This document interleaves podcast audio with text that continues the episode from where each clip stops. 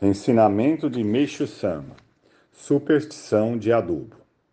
Esclarecendo melhor o assunto, o fato de as plantas parecerem fracas durante dois ou três meses se deve à presença de toxicidade dos adubos, tanto no solo quanto nas sementes. Com o passar dos dias, essa toxicidade vai sendo eliminada e o solo e a plantação tendem a melhorar, restabelecendo-se a capacidade original de ambos.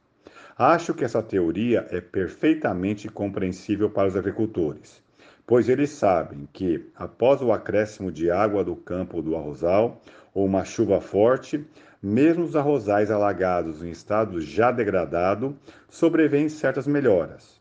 Isso ocorre porque o excesso de toxicidade dos adubos foi lavado e reduzido.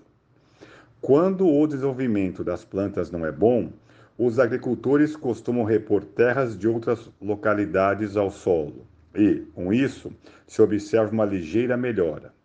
Os agricultores acham que, com as sucessivas e contínuas plantações, o solo foi se tornando pobre devido à absorção de seus nutrientes pelas plantas.